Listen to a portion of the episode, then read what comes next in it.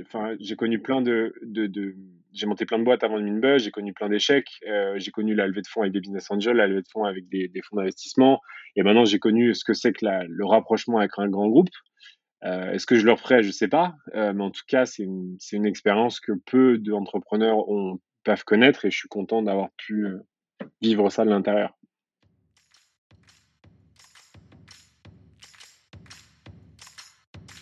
Bienvenue sur Comment t'as fait, le podcast de ceux qui veulent comprendre concrètement comment les autres ont fait. Je m'appelle Julien Hatton, je suis cofondateur de l'agence de communication BuzzNative et je vous propose de partir ensemble à la rencontre d'entrepreneurs et dirigeants passionnés et passionnants, pas toujours dans la lumière, mais qui font pourtant rayonner leur structure et leurs équipes. À ces profils au parcours non linéaire, audacieux ou encore atypiques, je n'ai qu'une seule envie, leur poser la question comment t'as fait? Si vous aussi auditeur, vous rêvez de découvrir les coulisses et le quotidien de nos invités, que vous soyez entrepreneur averti, débutant ou en devenir, abonnez-vous et embarquez avec moi chaque semaine pour des épisodes d'une heure qui vous feront gagner des années d'expérience. C'est parti Bonjour chers auditeurs, aujourd'hui j'ai le plaisir d'accueillir Maxime Barbier, ancien fondateur de Minute Buzz et aujourd'hui la tête de Time Left. Bienvenue Maxime. Salut alors Maxime, tu es connu dans le paysage entrepreneurial hein, pour avoir créé en 2010 la startup Minute Buzz, devenue dix ans plus tard un groupe média de divertissement sur les plateformes sociales en France, euh, après une prise de participation majoritaire de TF1 en, 2017. Euh, la suite, ceux qui te suivent hein, la connaissent, l'aventure s'arrête brutalement en octobre 2019 avec un départ des fondateurs suite à un, désaccord avec TF1. Euh, l'idée de cet épisode, hein, c'est pas de distribuer des points, mais ce que j'ai trouvé intéressant, c'est d'aborder avec toi dans ton parcours comment tu as fait pour passer de 1 à 80 salariés avec Minute Buzz ensuite, d'évoquer comment tu as fait pour gérer ou appréhender une prise de participation majoritaire d'un grand groupe dans la startup que tu as créée. Voilà, certainement pas la même culture, les mêmes fonctionnements. Et puis enfin, suite à ton départ hein, de Minute Buzz, comment tu as fait pour passer à autre chose et lancer une nouvelle activité qui s'appelle Time Left? OK pour toi? Ouais, trois, trois belles problématiques à aborder, pas de problème. Ouais, ça va être short en, une heure. Première partie, donc comment tu as fait pour passer de 1 à 80 collaborateurs hein, sur Minute Buzz? Est-ce que déjà tu peux nous présenter rapidement ce que ce qu'était ou ce qu'est Minute Buzz, son activité, voilà, ce que ce que tu avais créé tout simplement? Ce qui était, ouais, c'est vrai qu'on pourrait presque parler au passé. Alors, Vertical Station existe toujours. hein. Moi, je suis, complètement déconnecté de ça. Ça va faire 15 mois maintenant que je suis parti. Et, et depuis, ma, ma vie a quand même euh, considérablement euh, changé. euh, parce qu'en ce moment, je suis à Sayulita, euh, sur la côte pacifique du, du Mexique, où je vis. Euh, bah, Minibuzz, euh, devenu Vertical Station en 2019, c'est un groupe de divertissement et notre spécialité, c'était de la création de contenu euh, vidéo sur les plateformes sociales. Euh, en 2016, on a pris un virage qui nous a été bénéfique de, de, de, de, tuer notre site internet pour nous consacrer uniquement à la création de, de vidéos sur euh, Facebook, puis après Instagram, puis ensuite TikTok, etc. Et on avait de nombreuses marques, donc Minibuzz était la plus connue, on avait aussi Fresh, super bon, euh, des, verticales thématiques euh, sur différents secteurs qui plaisent aux 18-25 ans. Et notre business model était la création de vidéos pour les marques. Donc, on faisait beaucoup de vidéos de brand content, à la fois sur nos plateformes et nos réseaux propriétaires, mais aussi en marque blanche directement pour les clients. Je l'ai pas perdu le, le pitch. ouais, t'as encore bien, as encore bien le pitch. C'est bon. Hein. Euh, ok, donc tu as créé Minute Buzz en, en 2010 et le nom du coup, il, il vient de quoi? Alors, Minute Buzz, on l'a créé à deux avec Laure Lefebvre, mon associé, euh, qui est d'ailleurs euh, une des belles choses au final de toute cette histoire, parce qu'on a fait quand même dix ans d'association et dans le paysage entrepreneurial digital, j'ai l'impression que c'est, on est quand même sur un record. Euh, Minute Buzz, euh, l'idée est venue euh, en, fin, en fin 2009, donc ça, remonte un petit peu. où à force de regarder la télé et l'après, je me disais qu'il y avait que des mauvaises nouvelles et, et qu'en fait il n'y avait pas que ça dans le monde et qu'il n'y avait pas que ça sur Internet. Et donc, on a décidé de créer un journal des bonnes nouvelles, hein, une sorte de petit blog qui, euh, qui de fil en aiguille, a pris un peu d'ampleur et devenu un petit média. Et puis, on s'est dit qu'on allait en faire une société. Et puis, dix ans plus tard, on l'a cédé à, à TF1. C'était une boîte de 80 personnes qui faisait plusieurs millions d'euros de chiffre d'affaires et on devait faire à peu près 200 millions de vidéos vues par mois sur l'ensemble des plateformes. Mmh, D'accord. Et, et, et, du coup, le nom, effectivement, donc Minute et Buzz, c'était quoi? C'était une sorte de promesse ouais. promesse, ouais, c'est ça? Alors à la base, ouais, c'était Minute Buzz. Je, je t'avoue que je saurais plus trop me rappeler de d'où est venu ça. C'était bah comme tout projet, quand tu as 25 ans, le la partie la plus funky, c'est de trouver un nom. Ouais. Donc on avait pas mal brainstormé et après pour la petite histoire, heu, Minute Buzz, j'aimais bien parce que, bah, ça faisait Maxime Barbier, il y avait les MB et tout, donc c'était il y a un petit peu d'ego trip à l'époque là-dedans. Et le nom, Buzz, même s'il a été extrêmement, galvaudé, dans les deux trois années qui ont suivi le lancement où en fait il y a eu des milliards de sites de buzz qui se sont lancés en même temps que nous. Moi, j'aimais bien ce modèle, sans ce mot buzz et heu et il y avait une inspiration aussi de BuzzFeed, heu, qui venait qui commençait à pas mal cartonner aux États-Unis, Mmh où j'aimais bien cette idée de d'avoir en fait les les dernières nouveautés qui buzzent, les petites vidéos sympas et et le format éditorial de Minibuzz à l'époque était très simple, hein. C'était, vraiment, «Regarde cette vidéo, elle est géniale», quoi. On n'était pas du tout dans dans une approche, journalistique ou avec, de l'édito. C'était vraiment, une vingtaine, trentaine de vidéos sympas à voir tous les jours. D'accord. Donc quand même une vingtaine, trentaine de vidéos, fallait fallait les produire quand même. Faut Ouais, bah, en fait, rapidement, heu, bah, dire moi je moi je suis un peu un j'étais très connecté sur les plateformes à l'époque déjà et c'était vraiment ma mon truc à moi de regarder des centaines de vidéos par jour, j'adorais ça. Et très rapidement, j'ai été entouré de de de contributeurs, qui m'ont aidé à en fait à à trouver ces vidéos. Et après comme je te le disais, le format éditorial était très simple, hein. On mettait un titre, heu, 2 phrases et la vidéo, heu, en embed YouTube. Donc si tu veux faire un article, ça nous prenait, littéralement 4 minutes 30 quoi. Donc c'était pas très compliqué en soi, heu, de produire autant de volume et j'ai toujours été assez, heu, fervent de produire beaucoup. mmh, rapidement, beaucoup et heu, un peu comme les tendances qu'on a en ce moment de de de newsjacking ou autre où l'idée c'est de pouvoir sortir le plus rapidement possible, quelque chose quoi. Ouais et surtout internet, heu, a toujours enfin internet c'est un puissant fond donc heu, chaque jour il y a des millions de contenus intéressants donc de toute façon, Heu, c'est pas une problématique de de de manquer de bon contenu, c'est juste une problématique de manquer de temps. Les gens, ils disaient: «Oui, mais quand tu fais 30 contenus par jour, heu, bah, en fait, est-ce que tu vas pas aller chercher des mauvais contenus juste pour faire 30 contenus?» non, c'est l'inverse, c'est que si j'avais les moyens, je posterais 100 bons contenus par jour. Et Mmh. d'ailleurs, ça s'est prouvé, quelques années après, avec l'émergence des plateformes sociales, où on s'est rendu compte que le rythme, en tout cas, est a considérablement augmenté. Moi, je me souviens, encore en 2019, quand on faisait des workshops tous les jeudis avec nos meilleurs nos plus grands clients, on les emmenait pendant une demi-journée, je leur faisais une formation et une sorte ça s'appelait update, donc je les updatais sur ce qui se passait sur les grandes tendances des réseaux sociaux et voilà ce qu'il fallait savoir. Et il y avait un des slides qui disait que maintenant la norme, c'est une centaine de contenus par jour. Je me souviens qu'à chaque fois que je disais ça, heu, les mecs dans la salle, heu, saignaient il un peu du nez. «OK, ça fait Mais beaucoup». c'est vrai, c'est-à-dire que ouais, bah, ouais, parce qu'eux, ils étaient plutôt déjà de se dire: «Comment je vais faire un contenu par semaine?» et et et l'idée, c'était que, bah, et si tu peux faire sans contenu, bah, oui, parce qu'en fait, tu vas faire faire du TikTok, de l'Instagram, maintenant faire du Clubhouse, enfin, il y a tellement de réseaux que si tu veux être présent partout, il faut faire du volume. Après, qui qui dit faire du volume ne veut pas forcément dire faire n'importe quoi. Heu, bien sûr, faire 100 contenus par jour, bah, soit tu es très créatif, parce qu'en fait, la créativité est un des leviers pour faire, du volume sans forcément, toucher à la qualité ou alors tu as les moyens. Tu vois, nous, on produisait à la en 2019, quand j'y étais encore, on devait faire, une ouais, une trentaine de vidéos produites. On produisait des vidéos une trentaine par jour, mais on était, heu, 80 dans la boîte, tu vois? Mmh. OK et du coup, comment t'expliques justement cette, à la fois l'évolution du volume, hein, de contenu et du coup la croissance aussi rapide de Minute Buzz? Parce que tu dis, voilà, on a fini à 80, heu, je veux dire il faut faut faut le gérer cette, cette croissance. Ouais. Alors, c'est marrant parce que quand je parle de quand on parle du nombre de salariés, en fait, je trouve que le nombre de salariés n'est quasiment, enfin, est est rarement lié au succès d'une boîte. C'est vrai que pendant longtemps, heu, même moi, je me voyais, on est toujours là à parler du nombre de salariés, du nombre de salariés, comme si c'était un indicateur de succès d'une start-up, Mmh alors qu'en fait, heu, pas du tout. Heu, i tu vois, quand on était 80 salariés au pic, bah, c'était en 2018, c'était la pire année, de chiffre d'affaires qu'on ait eu chez Winbuzz, donc faut faire attention d'ailleurs s'il y en a qui nous écoutent que qui c'est pas parce qu'une boîte se vante d'avoir beaucoup de salariés qu'elle qu'elle est un succès. Ouais. Et après comment on a atteint ce ce ce cette taille de boîte en fait, bah, c'est surtout sur la fin, hein. C'est quand en fait on a eu TF1 qui nous a rejoint au capital en 2000, heu, en janvier 2017 où en fait, au moment où s'est fait le deal, on était une on était 30-35 salariés et l'année 2017, heu, rien que sur l'année 2017, c'est là où on est passé à 80 donc on on a recruté, heu, une cinquantaine de CDI en un an donc c'est je crois que de mémoire, on a dû recruter un CDI tous les lundis, heu, Ah non-stop pendant toute l'année.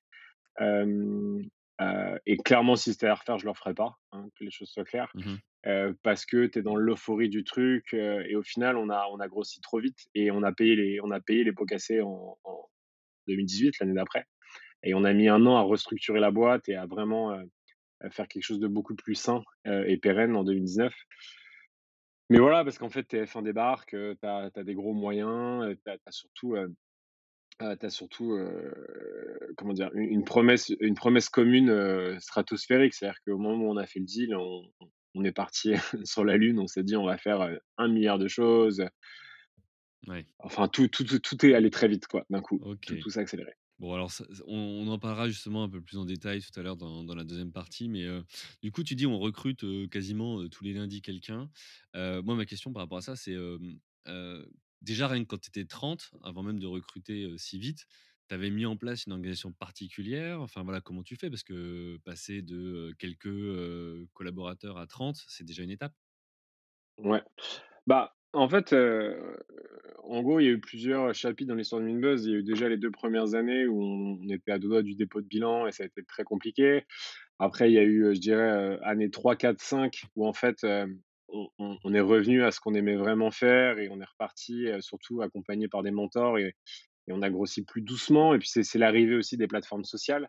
Puis après, il y a eu Mmh l'année, je dirais, ouais, heu, 6-7, heu, qui ont été l'explosion des plateformes sociales, donc de 2015-2016 où là, en fait, on a pris un volume incroyable et le chiffre d'affaires a décollé. Donc là, on est passé peut-être de 10 à à une vingtaine de salariés, tu vois? 25, donc ça s'est quand même fait en 2 Mmh. ans. Donc on là, il y avait une sorte de croissance quand même, gérable, on va dire. Et c'est Ouais, plus maîtrisé en tout cas. 2017-2018, heu, où là, il y a eu TF1, où c'est là où on est passé de de de enfin, de pas beaucoup à beaucoup. Et après, étant jeune, entrepreneur, on a appris, en faisant. Donc clairement, on a eu des phases compliquées. Pendant, la phase où on était 35, heu, j'ai eu la lubie de l'entreprise libérée, qui était un phénomène, dont on parlait un peu dans le milieu de l'entrepreneuriat français, ce côté où en fait, tu tu libères les salariés pour libérer le potentiel de l'entreprise. Donc, une entreprise complètement décentralisée, aplanie, où il y a pas de manager, heu, chacun peut faire ce qu'il veut. Mmh et quand tu es 30 et que tu as un fondateur très présent, bah, c'est jouable. Et en fait, d'ailleurs, c'était un des des choses qui a peut-être causé le la cacophonie de 2017, c'est qu'en fait, on a accéléré, sur une base d'entreprise libérée qui était fondamentalement pas pas assez solide et résiliente pour, subir une telle accélération et c'est un mélange de tout ça qui a fait que c'est parti un peu en vrille et après en 2010 ouais, fin 2017, heu, on a fait j'ai fait la découverte du lean management, heu, accompagné par, heu, un un mon sensei qui s'appelle Régis Medina et là, ça a été une révolution et j'ai enfin compris ce que c'était l'entrepreneuriat et et on a mis 3 ans à restructurer la boi restructurer la boîte. Mais c'était c'était très compliqué parce qu'en fait, on était déjà beaucoup et que quand tu es beaucoup, bah, c'est forcément plus plus dur. Ouais, pour faire bouger, plus de monde, les énergies, c'est plus compliqué. Alors justement, tiens, c'est hyper intéressant, de faire ce focus. Tu tu fais quoi comme différence entre le le lean management justement et et l'entreprise libérée? Qu'est-ce que tu Bah, as tu «J'ai l'entreprise j'ai j'ai libérée, découvert». hem Ouais, l'entreprise libérée, j'ai lu j'avais lu 3-4 bouquins, heu, sur le sujet. Y a y on n'est pas loin de l'autocratie, c'est c'est plus une sorte de vision théorique que, hem, qu'autre chose. C'est que, bah, si chaque salarié est plus ou moins indépendant, croit dans ce qu'il fait et a les moyens de faire ce qu'il a envie de faire, bah, en fait, ta boîte aura forcément plus de puissance et et je me suis fait avoir dans le sens oui, sur papier, c'est beau, mais dans la réalité, c'est beaucoup plus complexe que ça. Surtout si quand tu es dans des boîtes, comme Inbuzz ou avec des jeunes, tu vois? La moyenne d'âge chez nous, c'était 27 ans, beaucoup de jeunes, aussi en premier emploi donc ouais, il y avait un truc, une belle promesse mais pas concrète, en fait. Et le lean Mmh management, c'est l'inverse, c'est très concret, c'est quelque chose qui vient, tu vois, des usines Toyota depuis des décennies et et qui a une efficacité, hallucinante. Et et et et le lean, tu es sur le terrain, tu tu confrontes les problèmes, tu tu tu définis vraiment ce que tu cherches à réussir. Ça enlève tout tout tous les trucs, en fait, qui causent des des comment? Des des pertes de de temps et d'énergie dans les entreprises, quoi. Mmh. OK. Du coup, tant qu'on est là sur la partie plus, management et autres, tu as dit tout à l'heure, heu heu, votre couple d'associés avec, avec Laure Lefèvre depuis, bah, 10 ans, hein. Enfin, vous avez fait 10 ans, heu, 10 ans ensemble. Comment vous êtes, rencontrés et comment vous êtes dit, «OK, on se lance ensemble»? Alors avec Laure, on est un couple d'entrepreneurs, mais pas un couple, heu, dans la vie, hein, je tiens à le préciser. Ouais, bien sûr. Heu, Laure, bah, c'est le moi, c'est c'est une des plus belles histoires que j'ai eues, dans ma carrière d'entrepreneur c'est la plus longue évidemment. Mais, si je devais retenir, une des choses, qui m'a été que je retiens de plus fort, de toute cette histoire Minbuzz, bah, c'est mon association avec Laure parce qu'en fait, c'est incroyable de pouvoir vivre 10 ans avec la même personne, à construire, à avoir des des très hauts et des très bas. On a eu des hauts, incroyables, hein, que ça soit les levées de fonds, le les croissances de chiffre d'affaires. On a emménagé dans nos propres bureaux qu'on a designés nous-mêmes de 1 500 mètres carrés. On a eu des bas, on a dû se séparer de personnes, on a connu des une période très dure. Donc, donc à la fin même si ça s'est fini, de manière impromptue avec TF1 et même là, on a eu des grosses turbulences, on est restés soudés et ça, c'est top. Et je pense que, mmh, ce qui a fait le succès de notre association, c'est qu'en fait, on est très différents. On est aussi, homme-femme. Je pense que c'est une force dans un duo, d'entrepreneurs. Et que, mmh et qu'en fait, on n'était pas amis à la base. En fait, on s'est rencontrés, dans le cadre d'une mission de conseil que je donnais, parce qu'avant, j'avais une boîte de conseil en réseaux sociaux. Et on a été amenés à travailler ensemble sur un projet. Elle a voulu entreprendre et et et elle avait une force commerci enfin un vrai background de de de commercial. Moi, j'avais Mmh plein d'idées, mais j'étais pas très structuré. On a eu une première idée de boîte ensemble, heu, qui nous a permis de lever des fonds, mais qui a pas marché, heu, mais qui lui a permis, elle, de quitter son job et on a commencé, bah, à bosser ensemble. Et puis après, il y a eu Minibuzz et puis de fil en aiguille, heu, 10 ans se sont passés. On est toujours en super, heu, termes, on s'appelle tout le temps et tout. Donc voilà, en gros, pour faire, pour faire court sur l'histoire. OK et et du coup, alors, comment, vous avez fait? Parce que tu t'es dit: «OK, ben, on a travaillé ensemble sur un projet. On voit que ça fit, on voit que, voilà, on est compétents et cetera». Comment tu fais après pour répartir les rôles? Là, tu disais qu'elle avait un profil plus commercial. Comment après tu tu Ouais. gères cette partie-là, dans Minute Buzz? Bah bah, en fait, c'est c'est c'est c'est ça qui qui a fait la force de notre binôme très rapidement, c'est qu'on était très, très différents. C'est-à-dire que que ça soit dans dans notre style, heu, de vie, dans nos dans nos secteurs, heu, enfin, tu vois, dans nos dans nos réseaux, enfin, tout on était vraiment tous très, très différents.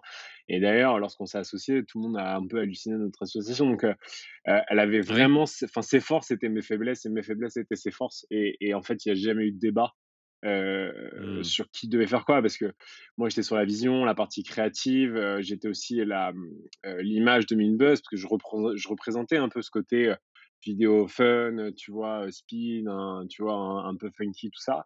Et elle, elle était vraiment sur la partie, business, relations investisseurs, structuration de enfin, elle a été présidente de la boîte pendant, heu, 10 ans. Elle a c'est elle qui a tenu, en fait, la baraque. Heu, pendant que moi, je faisais un peu le foufou à essayer de de de trouver des tu vois, des des nouvelles pistes, d'innovation, quoi. Mmh. OK. Et et donc tu dis, c'est finalement cette complémentarité et le fait que vous soyez différents qui qui a marché. Il y aurait eu 2 heu, 2 Maxime, heu, à la tête de l'entreprise, ça aurait pas fonctionné pour toi? Bah, c'est ce que je dis souvent quand j'accompagne, ce que je coach aussi d'entrepreneurs, je vois des fois des associations où je me dis: «Mais vous êtes les les mêmes, en fait» et alors, ça peut avoir un intérêt, mais en fait, ça en a forcément moins que quand vous êtes complémentaires. Si j'avais le même Maxime, en binôme, bah, de toute façon, il aurait fallu trouver un troisième parce que clairement, il y a plein de choses que je ne sais pas faire ou que je n'ai pas envie de faire. Et qu'il faut accepter d'être faible dans certaines choses et être fort dans d'autres et moi, je suis pas du tout dans l'école de ceux qui disent, en gros: «Faut combler ses lacunes et essayer d'être fort partout». Non, je pense qu'il faut être très fort dans ce es fort et s'associer avec quelqu'un, qui sait gérer, qui sait gérer ce pourquoi tu n'es pas bon. Et d'ailleurs, ce qui a aussi fait le succès et le fait qu'on redresse la boîte, de ouf à la fin, c'est aussi, qu'on a eu Sarah Chouraqui, heu, notre DG qui nous a rejoints et on était un trinôme et chacun était vraiment fort dans ces dans ces 3, heu, dans ces 3 choses. Sarah avait ce côté finance, gestion, qui ét qui était top et je pense qu'à un moment donné, de toute façon, quand tu atteins des tailles de boîte, avec des vitesses, heu, tu es obligé de t'associer avec des gens qui sont, qui sont différents parce que sinon ça marche pas. On dit toujours: «Recrute des gens qui sont meilleurs que toi» et je pense que c'est aussi vrai dans l'association, quoi. Ouais, c'est, c'est aussi une vérité pour les associés. OK. Et tu disais tout à l'heure, heu, ce qui a ce qui a bien marché aussi, c'est le fait qu'il y ait, dans les 2 associés, un homme et une femme. Qu'est-ce qui te fait, du coup, penser ça? Bah, parce qu'on l'a vu, c'est marrant en 10 ans, on a eu une sorte de petite, comment dire? Un une petite étude, sociologique parce qu'en fait, la société a quand même extrêmement changé en 10 ans. Il s'est passé quand même Mmh plein de choses, hein. Et le fait d'être un homme ou d'une femme, on l'a vu que ça pouvait servir à plein d'égards. Bah, je pense que déjà naturellement, on est on est un peu différent et Laure était beaucoup plus dans l'empathie. Elle avait ce côté, très protecteur parfois, hem, très proche des gens. Puis elle avait aussi, ce cette faculté à, à aller voir, heu, par exemple, j'en sais rien, elle elle, était beaucoup plus à l'aise et ça marchait beaucoup mieux de quand Laure allait voir des directrices commerciales, donc des femmes comme elle à des hauts postes, ou comme moi, ça marchait mieux, bah, quand j'allais voir malheureusement, heu, tu vois, dans des dans des réunions de clients où il y a que des hommes et qui est un peu macho, bah, de de pouvoir Mmh. jouer en fait, avec, d'avoir un éventail en fait, tout simplement. On en revient avec la complémentarité. C'est-à-dire que, imaginons, on aurait eu un au lieu d'avoir un Laure, on aurait eu un un Julien, heu, donc l'opposé de moi mais masculin, bah, on aurait eu, heu, comment dire? On aurait eu 2 cartes à jouer, on va dire quelque part. Donc tu vois, on un homme créatif par exemple et un homme, commercial. Et là, on avait 4 cartes à jouer parce qu'on pouvait jouer la carte femme de Laure, on pouvait jouer la carte homme de Maxime, on pouvait aussi jouer la carte créative de Maxime ou la carte commerciale de Laure. Donc, en tout cas, Mmh. ça a été nous, on l'a perçu comme une force, d'avoir, du féminin et du masculin, à la tête, de notre entreprise. OK, d'accord et derrière tu dis, on a recruté, Sarah qui est, qui est venue DG. Elle du coup, elle venait, de quelle expérience? Déjà de la direction d'entreprise, comment tu fais aussi pour accepter que quelqu'un vienne, ou devienne DG de ta boîte? Bah, parce qu'en fait, en fait, sur les 3 derniers en fait, quand on a fait TF1, heu, c c'était en janvier 2017 et on s'était donné 3 ans. Donc, 3 ans de de passation, 3 ans pour, créer des choses, parce qu'en fait, la vente devait être faite en 2 temps. Donc on se séparait d'une partie de la enfin, on vendait une partie de Minibuzz à TF1 une première fois, puis on devait vendre l'autre dans 3 ans sous réserve de faire, cette roadmap de 3 ans. Et en fait, l'accélération était tellement forte et la vie et ce qu'on devait faire tellement ambitieux Qu'avec Laure, on s'est dit: «Mais en fait, il nous faut quelqu'un qui soit bon dans ce ce en quoi on n'est pas bon» et au final, on voyait qu'on avait des grosses lacunes en termes de gestion financière et gestion, heu, structurelle, donc vraiment à l'intérieur de la société. Et on s'est dit: «Bah, essayons de trouver quelqu'un» et d'ailleurs avec TF1 était très raccord avec ça parce que c'était gé c'était génial de se dire qu'on allait ramener une personne encore expérimentée, heu, pour nous aider. Et on a trouvé Sarah qui était l'ancienne DAF de Evian aux États-Unis, heu et qui avait vraiment cette partie qui nous manquait, quoi et en fait, heu, Mmh. je pense que le plus dur, ça a pas été pour nous, le plus dur, ça a été pour elle, je pense de parce que c'est extrêmement compliqué, hem, je pense, de rejoindre la la direction générale, d'une start-up, où il y a encore les 2 fondateurs extrêmement présents parce que, même si ton rôle, c'est de diriger et c'est ce le rôle qu'on lui avait donné de diriger, en fait, pendant que Laure pouvait se consacrer sur l'équipe commerciale et moi sur la partie créative et et et la partie contenu, tu as quand même les 2 fondateurs qui sont là. Donc si tu veux, c'est leur bébé, c'est tu vois, ils sont là depuis toujours, ils prennent de la donc place, heu, puis ça ouais, ils reste, prennent de la heu place et ouais. et et et voilà, donc en fait, si tu veux, tu es DG, mais mais ça c'est je dirais pas qu'à la fin, c'est c'est quand même nous qui avons le dernier mot parce qu'on on on faisait en bonne intelligence. Mais dans les moments où ça c'était tendu, tu c'est quand même pas facile, je pense, d'être face à 2 fondateurs, heu et de diriger à 3. Mais au final, on s'en est très bien tiré parce qu'en fait, on a fini 2019 sur une année, heu, rentable en avec une magnifique croissance, hem et et on a sorti des super projets donc au final, ça s'est plutôt bien passé. Et d'ailleurs. Sarah, si tu m'écoutes, encore, merci pour tout. Le message est passé. OK, bah, écoute, on parle justement de de TF1, on va aller sur la deuxième partie. Comment tu as fait pour, bah, gérer, hein, le partenariat entre un grand groupe comme TF1 et la start-up que tu as créée? Pour commencer sur ce sujet, c'était quoi déjà les raisons les raisons, pardon, du partenariat entre TF1 et Minute Buzz? En quoi en quoi c'était intéressant en termes de synergie et autres? Heu, bah, 2016, heu, pour nous est une année assez incroyable. On rentre dans le top 50 des sites français, on ferme notre site, on fait un gros ramdam donc heu, c'est 2016, c'est une année où tous les grands groupes, Webedia, TF1, M6, tout le monde se ont commencé à s'intéresser aux réseaux sociaux en se disant: «Ah, en fait, c'est peut-être un peu sérieux ce truc-là». Donc naturellement, ils sont venus nous voir, on a commencé à ouvrir des discussions et nous, on n'était pas plus emballés que ça parce qu'on était une boîte rentable, heu, depuis 58 maintenant. On avait, heu, bah, on avait une levée de fonds d'1 000 000 qu'on avait quasiment pas touché notre compte, donc on était stable financièrement, donc c'était c'était pas forcément, heu, vraiment, l'argent qui nous a motivés à faire le deal.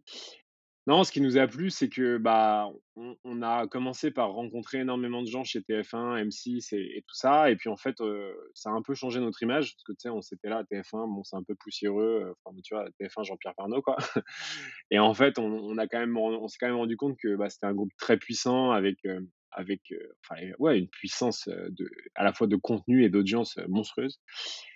Et en fait, on a en même moment, 2016, tu as BuzzFeed et NBC qui font un deal ensemble et en fait, on s'est inspiré un peu de ce deal-là pour se dire: «Est-ce qu'en fait, on pourrait pas associer la puissance de la télé et la et la et l'énergie, heu, créatrice et et légère et tu vois, ce côté un peu, heu, vaisseau, heu, tu vois, poisson pilote de Minibuzz sur les réseaux et faire quelque chose ensemble?»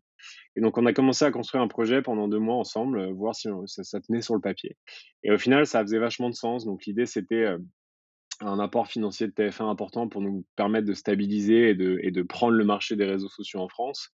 De pouvoir aussi passer de la curation de contenu à la création de contenu. Parce qu'en 2016, heu, à l'époque, les plateformes étaient un peu, freestyle, mais elles ont commencé à se se se normaliser. Puis on s'est rendu compte qu'il fallait a il fallait plus, diffuser le contenu des autres, mais qu'il fallait qu'on devienne des créateurs. Donc en 2016, on on début 2016, on faisait aucune vidéo par nous-mêmes. Et en 2017, on avait nos on avait 400 mètres carrés de studio avec fond vert et tout, on avait des caméramans, donc on a vraiment, heu, grâce à TF1 pu emmener cette mutation, tu vois? Alors il y a des trucs qui ont pas eu lieu, hein, mais ça c'est tout le problème des belles promesses au début, c'est qu'on devait aussi faire de gros partenariats, tu vois? Avoir du Minibuzz à la télé, heu, faire des des passe des des passerelles avec The Voice ou des choses comme ça. Enfin, tu vois? Vraiment se servir de nos 2 écosystèmes et et voilà et le marché se structurait aussi de notre côté. On avait des concurrents qui commençaient à être agressifs donc on s'est dit: «De toute façon, à un moment donné, il y a un grand groupe télé qui va s'associer avec un acteur et autant que ça soit nous», tu vois? D'accord. OK, donc ouais, donc finalement, faire, cohabiter les 2 écosystèmes, c'est vrai que sur le papier, c'est effectivement, cohérent. Du coup, ça, ça répondait aussi peut-être, hein, tu me diras si c'est vrai, mais mais à une vision que les marques allaient de plus en plus devenir des créatrices de contenu, plus que ce qu'elles n'étaient, non? Ouais, ouais, nous on voyait, on voyait déjà l'émergence de ça. Et bah, typiquement, ça, c'était aussi un des enjeux du partenariat, c'est que TF1, la régie TF1, elle est une des plus grosses régies de France, hein, même en digital et donc on s'est dit: «Bah, vous proposez de la télé et du display classique, bah, en fait, on va pouvoir faire un bundle et proposer du sociaux, heu, à vos clients» et là, d'un coup, heu, tu tu dis sur le papier, bah, ça va être magique, quoi, tu vois? On Ouais, va tous exploser notre chiffre d'affaires. heu, c'est clair. Bah oui. Si si chacun de leurs commerciaux commençait à proposer du Winbuzz dans tous les deals et qu'en fait, heu, j'en sais rien, sur une campagne à 500 000 € à la télé, tu dis: «Ah vas-y, mets 20 000 € sur Winbuzz», nous 20 000 €, on prend à l'époque, on prenait, hein. Donc Mmh. d'un coup, tout tout tout faisait sens. En fait, quand on a fait donc on a mis 6 mois entre le moment où on s'est rencontrés jusqu'au deal, donc heu, les 6 derniers mois de l'année 2016, on a signé en en de mémoire le 2 décembre 2016, je crois, donc on a clôturé en janvier 2017, on va dire. Sur le papier, tout était incroyable. Franchement, c'était tu lisais le plan, tu disais: «Ouais, c'est sûr, faites-le quoi, tout est parfait». Et finalement, non. Non, non, non, je dirais pas finalement non. Déjà déjà, de déjà de l'eau a coulé sous les ponts depuis, non, non, enfin comment dire? Dé déjà je je vais pas refaire l'histoire et de toute façon personne ne ne saurait ce qui serait passé si on n'avait pas fait ce deal là. On on tu vois, on Bien sait pas, peut-être que ça aurait été mieux, mais ça aurait pu être pire. On l'a fait en connaissance de cause, et et moi je regrette rien là-dessus. Le seul truc, c'est que, ben, en fait, à partir du moment où tu vends une majorité de ta boîte à un actionnaire type TF1, bah, en fait, tu changes de perspective. C'est-à-dire que ta perspective, c'est plus de changer le monde, mais ta perspective, c'est de faire ton chiffre d'affaires, en fait, hein.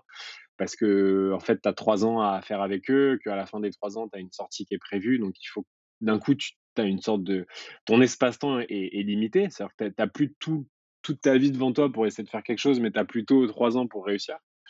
Mmh Et que la deuxième, c'est que et c'est ce qu'on a expliqué dans notre communiqué de presse qu'on a mis en ligne, à la fin de cette histoire, c'est que C'est que c'est un grand groupe et que en fait, toutes les promesses que tu peux te faire au début, bah, en fait, en 3 ans, il y a énormément de chances qui changent qui changent qui changent, on était le seul, actif un peu, social media sympa de de TF1 en 2017. Heu, 2 ans après, TF1 a racheté à tour de bras, quasiment tout tout le web français, ça soit Léo Féminin, heu, My Little Paris, heu, Marmiton et tout le tralala. Donc, heu, d'un coup, tu es tu es plus le seul à dîner avec eux. On est plusieurs à table, donc, tu as moins d'attention, tu as moins de trucs qui se passent. Et et l'autre chose aussi qu'on a expliqué dans le communiqué de presse, c'est qu'après il y a une sorte de, comment dire? Il y a une sorte de divergence qui se crée où en fait, heu, toi, ton intérêt, c'est de maximiser en fait la valeur de la boîte sauf que ton acheteur est aussi ton vendeur donc, heu, il y a plein de trucs qui se créent, quoi. Mais, heu, mais je regrette rien et je suis très content d'avoir vécu ces 3 ans, heu, complètement, lunaires, hein, parce que franchement, faut qu'on se le dise, hein, c'est c'est 3 années d'entrepreneuriat, heu heu, monumentales. C'est-à-dire que c'est de l'hypercroissance, c'est tu construis tes propres bureaux, tu tu tu fais des enfin, tu as des projets dans tous les sens, tu tu gères des des croissances de de chiffre d'affaires, des croissances humaines, tu gères des énormément de choses, de problèmes, enfin, c'est moi, ça a été une école de la vie pendant 3 ans Ouais, c'est une belle expérience, Ouais, bah, j'ai connu, j'ai connu plein de de de j'ai monté plein de boîtes avant Minbuzz, j'ai connu plein d'échecs, heu, j'ai connu la levée de fonds avec des business angels, la levée de fonds avec des fonds d'investissement et maintenant j'ai connu ce que c'est que le rapprochement avec un grand groupe. Heu, est-ce que je le referais? Je sais pas, heu, mais en tout cas, c'est une expérience que peu d'entrepreneurs peuvent connaître et je suis content d'avoir pu, vivre ça de l'intérieur. Mmh. Mais alors maintenant justement que tu as du recul et voilà, qu'il y a plus de d'eau qui a coulé sous sous les ponts, si tu avais à le refaire, ou si, un de nos auditeurs ou une de nos auditrices, tu vois, aujourd'hui réfléchit à se dire, «Tiens, bah, voilà, moi je veux faire un partenariat, commercial, technologique, industriel, peu importe, avec un autre acteur», ce serait quoi ton ton conseil? Parce que concrètement, tu signes avec TF1, mais qu'est-ce qui se passe? Ton équipe, elle va dans les bureaux de TF1, TF1 vient, enfin, tu vois? Comment ça se passe non, concrètement non, signé? Tout ça, le le le day le le day to day, tu peux le normer, tu peux le contractualiser. Nous, on avait bien acté que Minibuzz resterait chez Minibuzz. D'ailleurs, on s'est installé Canal Saint-Martin à l'opposé de Boulogne, donc heu, non, non, D'accord. c'est pas ça. Moi, je dirais je dirais qu'il y a y a le premier conseil et c'est celui d'ailleurs, heu, je vous conseille vraiment d'aller voir le médium qu'on a fait, qui est disponible en ligne avec tous nos enseignements, heu, qu'on a Je pu en tirer. Mais le le number one, ouais, le number one, c'est mieux vaut un que 2, tu l'auras. Donc si vous faites un un rapprochement et qu'il y a une partie, financière, prenez ce que vous avez à apprendre maintenant et faites pas de plan sur la comète parce que il peut se passer trop de trucs dans les 2 et et et 3 prochaines années. Et surtout, et ça, on on l'a pas vu tout de suite, mais en fait, à partir du moment où tu lâches la majorité, c'est plus ta boîte, en fait. Et tu beau être le fondateur, tu beau, être à la tête, tu beau être le dirigeant, tu beau tout ce que tu veux, c'est plus ta boîte. Ouais.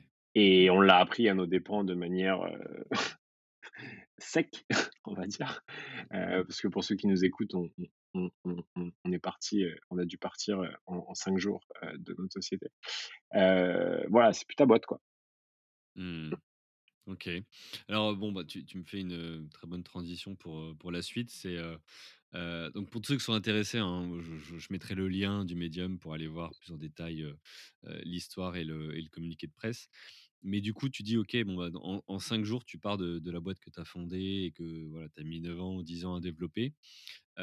Ma question, pour la dernière partie, c'est, comment tu as fait pour passer à autre chose et te lancer sur un nouveau projet? Parce que, heu, tu arrives, tu dis: «OK, bon, bah, c'est fini». Sauf que quand tu te lèves le matin, qu'est-ce que tu fais? Heu, je les connais plus par cœur, mais ça, c'est un peu comme les 5 étapes d'un deuil. Tu sais, genre, au début, tu as le déni, après tu as l'énervement, les pleurs et je sais plus quoi. C'est un truc dans le genre. Hem, alors, là, au moment où je t'écris, heu, où je t'écris, où je te parle, heu, au moment où je te parle, je regarde le ciel bleu et les palmiers, mexicains. Donc globalement, en prenant du recul, ce qui s'est passé en octobre 2019 est, je pense, la meilleure chose qui me soit arrivée de toute ma vie.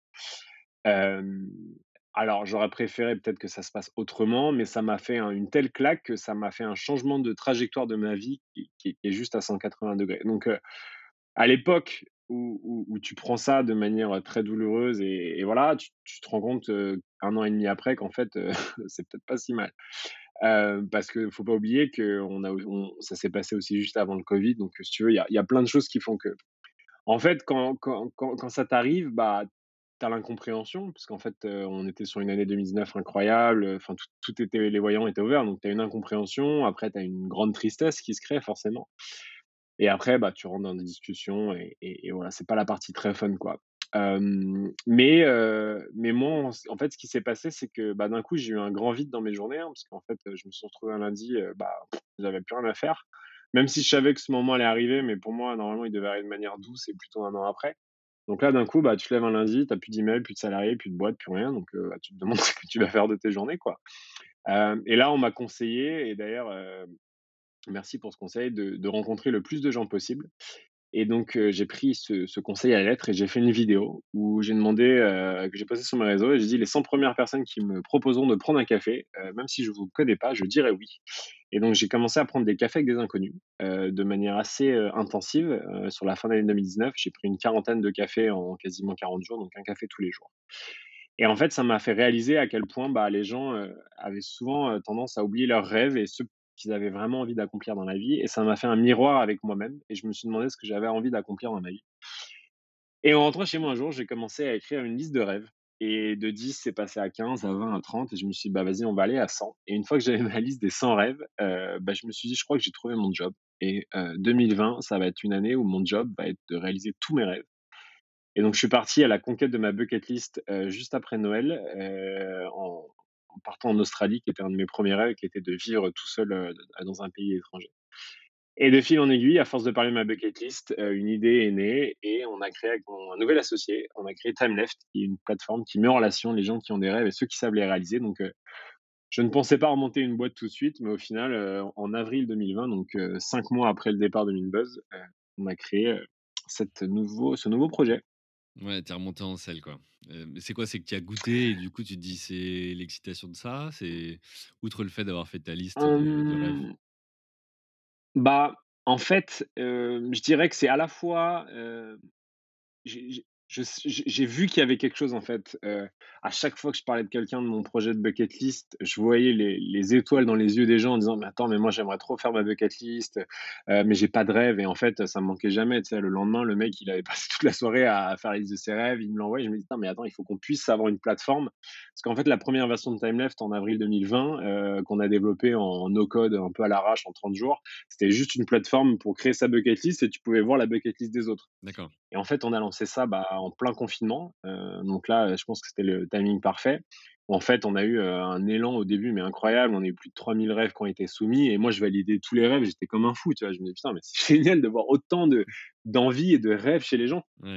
Et donc là, en fait, on s'est dit: «Mais en fait, il y a vraiment un projet à créer autour de ça». Donc heu, là, on normalement, au moment où les gens écouteront, ce podcast, la plateforme sort en ligne parce qu'elle sort demain. On a passé 7 mois à développer une toute nouvelle plateforme et créer ce projet autour de ça.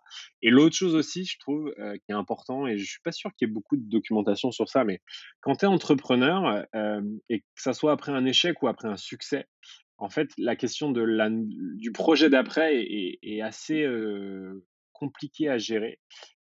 Si je prends mon cas, heu, tu sors sur un succès parce que Minbuzz, heu, voilà, on peut en dire ce qu'on veut, globalement, ça reste un succès, même si la fin, heu, se finit, heu, en tout cas pour nous, pour les fondateurs, de un peu, de manière compliquée, mais globalement, ça reste un succès. Mais tu te demandes: «Mais qu'est-ce que je vais faire après?» tu vois? Et et tu commences à douter parce que tu dis: «OK, il faut que ça soit un» enfin, tu commences à te mettre un peu la pression. Et l'autre chose aussi que je me suis rendu compte, c'est que, enfin, moins ici, au Mexique, plus rien à voir, mais en tout cas à Paris, à l'époque, je me souviens dans les 3-4 prochains mois, c'est si tu si tu as pas un pro enfin, tu es identifié par ce que tu par limite par ton job. Tu sais, genre, on te demande pas qui tu es, On te on demande ce te que demande tu ce que tu ouais, fais dans la vie, tu vois? C'est vraiment la question, tu vois? Et et avant, j'étais le fondateur de Minbuzz et d'un coup, j'étais j'étais plus fondateur de rien du tout. Et en fait, j'étais rien du tout dans le sens où quand les gens me demandaient: «Tu fais quoi maintenant?» bah, j'étais là: «Bah, pff, bah, je fais rien, enfin, je sais pas, heu». Tu vois, je me voyais pas salarié parce que j'ai jamais été salarié de ma vie. Donc en gros, c'est il fallait que je remonte quelque chose, tu vois, pour exister quelque part. mmh. Et donc il y a eu aussi, je pense, un peu cette, cette petite pression, passive interne que je me mettais où en fait, il faut que tu redeviennes fondateur de quelque chose pour réavoir un statut. Tu vois ce que je veux dire? Et tu as vu une différence justement entre, je sais pas, ton réseau, tes contacts de quand, tu étais tu avais le statut, fondateur Minute Buzz et quand tu passes à à, bah, plus de statut comme tu disais? Bah, ouais, parce qu'en fait, en tant que fondateur d'un groupe média, quelque part, les gens te voient aussi par intérêt, hein. Enfin, tu vois, d'ailleurs, la plupart des rendez-vous que je faisais, heu, pro, forcément, c'était lié aux pros, donc il y avait un intérêt. Donc d'un coup, quand tu es plus fondateur de ta boîte, bah, tous ces rendez-vous pro, tous les gens qui gravitent autour de toi du métier, d'un coup, tu es tu moins important pour eux parce qu'en fait, enfin, tu vois? Voilà, et après, ouais et puis après, il y a toujours ce moment un peu bizarre, quoi, quand tu rencontres quelqu'un et tu fais quoi dans la vie? Bah, en ce moment, je fais rien, tu vois? Mmh. Je j'ai monté une boîte, j'en suis parti et là, je fais rien. Donc voilà. OK et tu as senti, je sais pas, des des des gens qui disent: «OK, bon, bah, il est parti, alors, peu importe le le biais, mais il est parti, aujourd'hui, il fait rien et je suis un peu jaloux» ou autre, non? Ouais, il y a il y a eu ce côté un peu, heu, les gens disaient: «Ouais, mais ça va, heu, tu pris des millions, heu, tu jeune, kiffe la life, quoi». Tu vois? Genre, en gros, fais rien et puis prof, part en vacances. Mais Mmh. bon, la réalité, c'est que c'est que non, c'est que déjà si quand pendant, donc j'ai été entrepreneur ça fait 16 ans que je suis entrepreneur, hein, donc la moitié de ma vie, hein, que faut pas oublier et quand, depuis 10 ans, en fait, ta vie, c'est bosser, ta vie, c'est ta boîte, ta vie, c'est créer, ta vie, c'est tu vois? C'est c'est tout ça, en fait en fait, c'est une habitude et tu et et en fait, tu as envie de faire et puis même, je pense que l'être humain aime faire, tu vois? Il a besoin de projets, il a besoin d'avoir, une vision, un truc sur lequel tu travailles et et mmh et en fait, oui, ça peut être sympa, mais bon, au bout d'une semaine, j'en pouvais plus de rien faire de mes journées, tu vois? Ouais, Une fois que tu as fait ton heure de sport, que tu as fait tes 2 cafés et que tu as rangé ta ton appart, bon, bah, qu'est-ce que tu fais, quoi? Tu vois? Mmh. Voilà et en fait, cette bucket list m'a aussi aidé à sortir de ma zone de confort et à me dire: «OK, en fait, je vais prendre une année pour moi, heu, je vais, tu vois, apprendre à me connaître», heu, hem, que ça soit aller faire une retraite en silence pendant 12 jours, faire le tour de la Nouvelle-Zélande en vélo tout seul. Enfin, tous ces trucs-là ont aussi contribué à à à relativiser et et à m'emmener sur une nouvelle vie qui est qui est celle que je suis en train de vivre en ce moment. Mmh. Donc là, maintenant, tu es un entrepreneur, nomade, comme on dit, dans le sens où tu travailles, heu, bah, Ouais, parfois de France, du Portugal, Amérique du Sud, peu importe. Ouais. tu trouves quoi dedans? Bah, en fait, je suis parti à la base pour vivre 3 mois en Australie, puis il y a eu le confinement, donc j'y suis resté 6 mois et en fait, j'ai adoré vivre à l'étranger, et quand je suis revenu en France, je me suis rendu compte à quel point, surtout Paris avait une énergie, très pesante, très négative et donc je suis tout de suite, décidé de repartir et j'ai décidé de créer des maisons nomades. Donc en septembre, octobre, novembre, décembre, tous les mois, je déplaçais une maison et j'invitais des entrepreneurs nomades à vivre avec moi. On est parti, en Europe, à Li à Lisbonne, au Portugal, c'était très sympa et en fait, on a décidé de continuer l'aventure donc et quoi de mieux que le Mexique en janvier parce que, il faisait beau et ici, c'est un petit coin de paradis donc on a migré un peu tous ensemble, et au final, les intérêts que j'y vois, c'est que, bah, tu as la chance de pouvoir être dans un endroit où il fait beau, il fait chaud. Ici, il y a pas de confinement, personne ne porte de masque, il y a quand même une énergie qui est complètement différente et et en fait, quand tu peux travailler n'importe où, pourquoi vouloir t'obstiner à bosser de Paris, tu vois? Mmh. OK et du coup, par rapport à ça et ton ancien projet, c'est quoi ton ambition? C'est de retrouver, heu, quat 80 salariés, pas du tout? Enfin, comment tu vois l'a l'avenir, du coup? Non, du tout. Non, non, justement, un peu à cette réponse, mais buzz, mon rêve, c'était d'avoir, ouais, non, ouais. Bah, oui, il y a tu vois, il y a quand j'avais, je sais pas, heu, 28 ans, donc il y a pas si longtemps que non, pas 28 ans. Quand j'avais, ouais, 30 ans, je commençais à faire TF1 et j'étais le cliché, tu vois, heu, mon rêve, c'était d'avoir mon énorme logo sur les murs quand tu rentres dans ma boîte, heu, je parlais qu'en nombre de salariés, on avait tous, les t-shirts avec les logos, enfin, tu vois, le ce truc un peu cliché, quoi. Mais ça, j'ai compris, tu vois? Ça, maintenant, j'en veux plus. Là, avec mon associé, on est on a défini un peu quelles étaient les valeurs de Timeleft et et on est autofinancé. On a fait une propre levée de fonds. On veut on veut gran grandir doucement, hem, on veut grandir sûrement, on veut on veut pouvoir rester, heu, nomade, on veut le moins de salariés possible. Hem, d'ailleurs, Timeleft, tu vois, c'est une plateforme, donc il y a ce côté un peu scalable où tu es pas obligé d'augmenter le nombre d'humains dans ta boîte pour pouvoir produire plus. mmh Donc non, je pense qu'on a appris. Je je dis pas que, mmh, on fera pas de levée de fonds ou ou qu'on fera pas des choses qu'on pouvait faire avant, mais en tout cas, heu, la vision de ce que c'est une boîte à succès ou de ce qui est important pour nous a a quand même changé, tu vois? Avec le Mmh. temps. J'ai, heu, on est moins pressé, tu vois? Heu, on est moins pressé, quoi. On veut faire les choses bien et et plus lentement et rester aussi, ouais, les les propriétaires de notre maison. D'accord Et comment tu as trouvé, ce nouvel associé? Heu, alors c'est une belle histoire, c'est un collaborateur avec moi, il bossait avec moi pendant 3 ans et quand je suis parti au pot de départ, je lui dis: «Mec, heu, je t'adore et si un jour tu sais que j'ai une idée de boîte, heu, tu seras le premier au courant». Et bah, quand j'ai eu une idée de boîte, ça a été le ça a été le premier au courant. génial. Et et il a quitté, heu, Minute et on bosse ensemble maintenant, ici à Sayulita au Mexique. Ah donc il il est nomade avec toi? Il est pas resté à Paris? Ouais, il est nomade avec moi aussi, ouais. Ouais, non, non. D'accord, OK et alors tout à l'heure tu as dit quelque chose, tu as dit, heu: «On a commencé, avec du no code». Alors c'est une tendance, hein, qui, qui, bah, qui grandit, hein, en ce moment, qui évolue, rapidement. Tu peux nous dire en quoi, pourquoi tu as commencé par le no code et c'est quoi les avantages et les limites aussi de ce de ça? Hem, bah, no code, c'est pour aller très rapidement à un MVP donc heu, l'idée, c'est que ça permet à tous les entrepreneurs, heu, non tech, heu, comme moi ou mon associé de pouvoir, en quelques jours, bidouiller une solution qui ressemble à quelque chose. Et on était sur Bubble, donc est un, un no-code, hem et qui permet très rapidement d'avoir une petite messagerie, d'avoir, voilà, les quelques fonctionnalités qui qui permettent de valider, en fait, que l'idée sert à quelque chose. Parce que l'erreur souvent qu'on a tendance, c'est de partir, heu, sur des gros budgets, des des grosses agences et et sortir un gros truc avant d'avoir pré-testé l'idée. Donc le no-code est bien pour ça. Heu, en 30 jours, heu, avec un petit freelance, heu, qu'on a payé, je crois 3 000 €, on a sorti la plateforme, heu, qui nous a permis de récolter les 3 000 rêves, d'avoir des des messages qui sont échangés, des rêves soumis, donc magique, quoi. Sauf Mmh que, bah, en fait, c'est comme un WordPress, c'est, extrêmement limité, très rapidement. À partir du moment où tu as validé que ça marchait, il faut pouvoir ensuite après passer sur quelque chose de de propriétaire, donc avec du code, donc du React ou ou ou peu importe et donc nous, au bout de 3 mois, on s'est dit: «OK, bah, en fait, on a validé l'idée, merci le no code, mais Mmh maintenant il est temps de passer à quelque chose de plus concret» et là, tu rentres dans le dur avec, bah, des freelances, des agences, des devs, Mmh. Mais en tout cas, recommandes c'est une bonne c'est une bonne première étape, ouais. Ouais, je le recommande, ouais. OK, mais vraiment que pour le départ. Après tu es vraiment obligé de passer sur de Ah l'infra bah, tu peux pas tu tu peux pas rester dessus, hein. C'est vraiment c'est c'est pour bidouiller au début, mais c'est très bien parce que ça permet d'aller rapidement, d'avoir quelque chose à présenter, mais mais ça reste, pour l'étape, MVP, quoi. Après donc de toute façon, tu seras obligé de passer après à du code. mmh. OK. Bon, bah, écoute, heu, impec. Je vois que on arrive à la deadline du temps qu'on Ouais. du coup, on va on va attaquer vers la conclusion.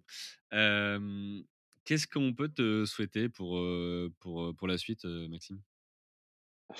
Ce qu'on peut me souhaiter, c'est que Timeless soit un succès, non pas pour moi, parce que mmh, un peu, ça sera une corrélation, mais que notre promesse, c'est d'aider le plus grand nombre de gens à réaliser leurs rêves et c'est un chemin que j'ai pris maintenant depuis un an et demi de réaliser, le plus grand nombre de mes rêves et je vois l'énergie que ça m'apporte et à quel point ça me permet d'apprendre sur moi et à quel point c'est aussi une énergie qui est communicative je coach aussi beaucoup de personnes en ce moment, heu, grâce à ma méthode, heu, allomax.fr à à à aider les gens à réaliser leurs rêves et et si plus de gens, heu, réalisaient leurs rêves, je pense que le monde se porterait mieux et c'est un peu la promesse de Timeleft donc heu, si on peut juste, faire en sorte de souhaiter à du succès à Timeleft et bah, je serais, très content. En tout cas, c'est une belle, c'est une belle, une belle promesse. Merci à toi. Si on veut rentrer en contact avec toi, on peut te trouver un petit peu partout, LinkedIn, voilà, Ouais, newsletter et cetera. Partout. Heu, je mettrai les liens, heu, je mettrai les liens dans, dans la description de de l'épisode. Heu, merci, merci Max et puis, bah, écoute, Bah, merci Julien, à toi. Ça marche. À toutes. Salut. Merci à vous, chers auditeurs, d'avoir suivi l'épisode jusqu'au bout. Si vous êtes arrivés jusqu'ici, c'est que le podcast vous a plu. Alors, pour nous aider à continuer, rendez-vous sur votre plateforme d'écoute de podcast préférée et laissez-nous un avis 5 étoiles avec un commentaire positif ou un message pour notre invité du jour. Parlez du podcast autour de vous, c'est le meilleur moyen de nous aider à vous proposer du contenu de qualité. C'en est fini pour aujourd'hui. Un grand merci à vous et à la semaine prochaine.